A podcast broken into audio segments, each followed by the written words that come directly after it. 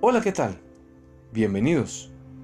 Una vez, el sultán iba cabalgando por las calles de Estambul, rodeado de cortesanos y soldados. Todos los habitantes de la ciudad habían salido de sus casas para verle. Al pasar, todo el mundo le hacía una reverencia. Todos, menos un mendigo harapiento. El sultán detuvo la procesión e hizo que trajeran al mendigo ante él. Exigió saber por qué no se había inclinado como los demás. El mendigo contestó, que toda esa gente se incline ante ti significa que todos ellos anhelan lo que tú tienes.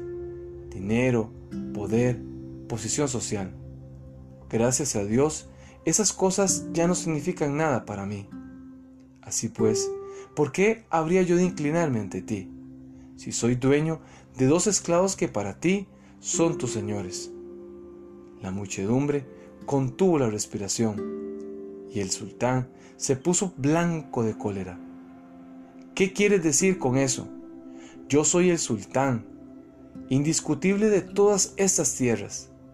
Todo está bajo mis dominios y todos responden ante mí, gritó con gran enojo.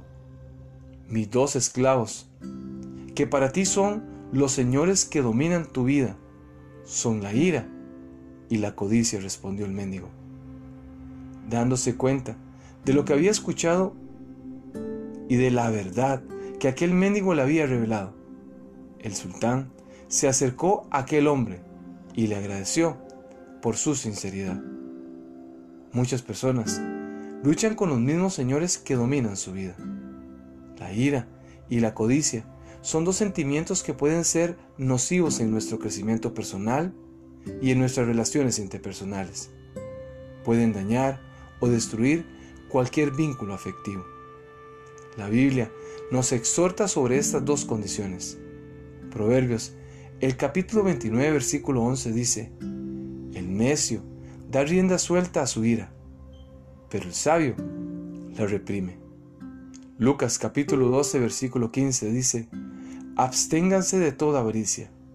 La vida de una persona no depende de la abundancia de sus bienes. Soy Hugo Olivas y le deseo grandes bendiciones.